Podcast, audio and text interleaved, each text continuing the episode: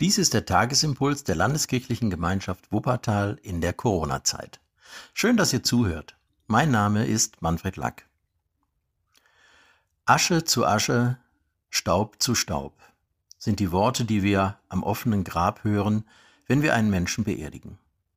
Und es ist ja tatsächlich so, dass der Zerfall des Körpers da schon längst begonnen hat und nach einem mehr oder weniger langen Zeitraum wird dieser Körper sich in seine Bestandteile aufgelöst haben.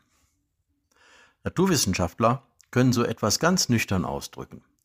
Unser Körper besteht zu 95 Prozent aus den Elementen Sauerstoff, Kohlenstoff, Wasserstoff und Stickstoff.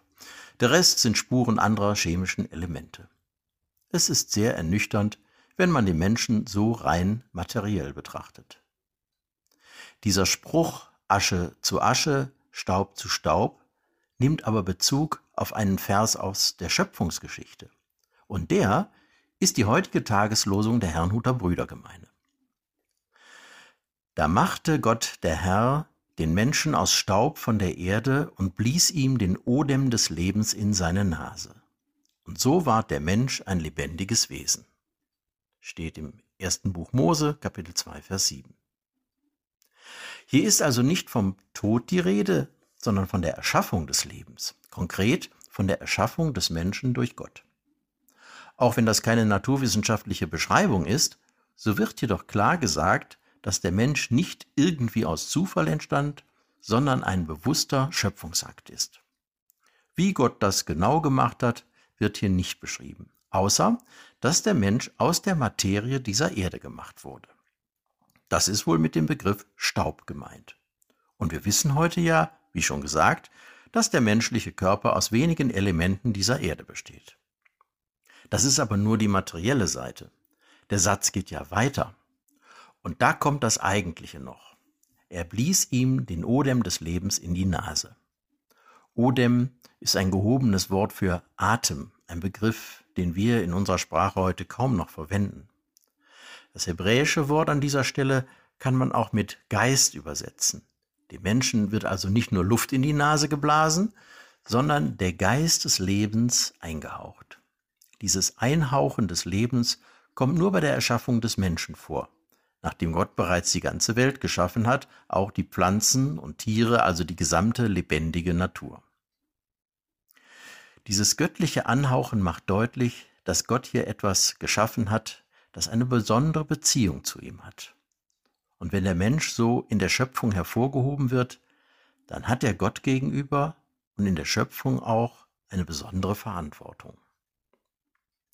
Dieses Anhauchen mit dem Geist des Lebens macht ihn schließlich zu einem lebendigen Wesen.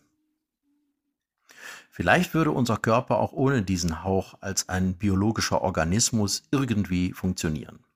Aber das wäre noch nicht das Leben. Der Mensch ist mehr als eine ausgeklügelte Zusammensetzung verschiedener Substanzen. Wir haben unser Leben von Gott eingehaucht bekommen. Das Wort Leben ist im Hebräischen auch sehr stark mit dem Wort für Seele verbunden. Wir haben praktisch von Gott eine lebendige Seele bekommen. Damit meint die Bibel aber nicht irgendetwas Geistiges, Flüchtiges, wie es die griechischen Philosophen verstanden haben, sondern den Menschen in seiner Gesamtheit vor Gott. Gott hat uns als ein Gegenüber geschaffen, mit dem er Kontakt oder besser gesagt Gemeinschaft haben will. Das ist der Ursprung und gleichzeitig das Ziel unseres Lebens. Wir gehören mit Leib und Seele zu Gott. So gesehen ist auch der heutige Lehrtext aus dem Neuen Testament ein schöner Segenszuspruch. Er steht im dritten Johannesbrief, Kapitel 1, Vers 2. Mein Lieber, ich wünsche, dass es dir in allen Stücken gut gehe und du gesund seist, so wie es deiner Seele gut geht. Das ist ein schöner Zuspruch, dem ich eigentlich nichts mehr hinzufügen kann. Und es ist mehr als der aktuelle Verabschiedungsgruß Bleib gesund. Nein, ich wünsche, dass es dir in allen Stücken gut gehe und du gesund seist, so wie es deiner Seele gut geht. In diesem Sinn wünsche ich dir einen guten Tag. Und der Friede Gottes, der höher ist als alle Vernunft, wird eure Herzen und Sinne in Christus Jesus bewahren. Amen.